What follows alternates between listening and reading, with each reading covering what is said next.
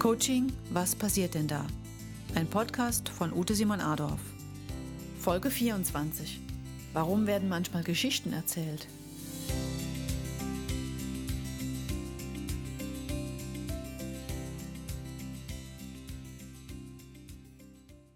In der heutigen Folge geht es um die Frage, warum werden manchmal Geschichten erzählt?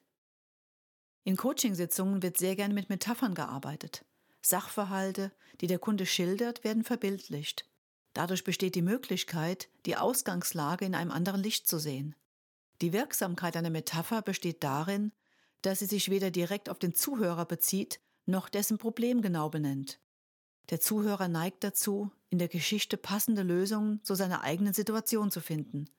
Er entnimmt ihr das, was in sein eigenes Weltbild passt. Die Erkenntnisse, die der Metapher abgewonnen werden, sind Resultate der eigenen Suche und kein vorgegebenes Schema.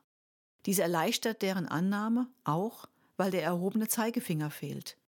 Hinter den Geschichten verbergen sich Situationen, Erlebnisse, Erfahrungen, die den meisten Zuhörern bekannt vorkommen. Es gerät fast immer jemand in eine schwierige Situation, die auf irgendeine Art und Weise bewältigt. Metaphern sind Möglichkeiten, über Erfahrungen zu reden. Ein Beispiel aus der Coaching-Praxis. Herr Habicht kommt sehr niedergeschlagen zum Coaching. Er fühlt sich ausgenutzt und hintergangen von seinem Vorgesetzten.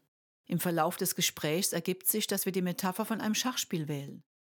Herr Habicht sagt, er empfindet seinen Chef so, dass dieser jeden Zug genau plant und den nächsten schon vorausgedacht hat. Er hat das Gefühl, dass sein Vorgesetzter alles tut, um ihn Schachmacht zu setzen. Diese Metapher ist dann ein guter Ansatzpunkt für die gemeinsame Coachingarbeit.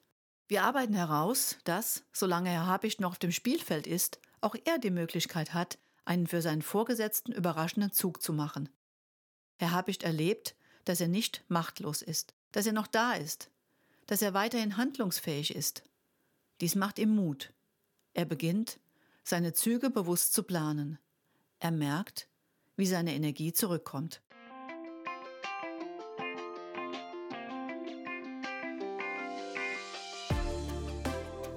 Schön, dass Sie heute wieder mit dabei waren. Sie möchten die nächste Podcast-Folge nicht verpassen? Abonnieren Sie jetzt meinen Kanal und folgen Sie mir gerne auf den bekannten Social-Media-Kanälen oder auf meiner Website simonadolf.de.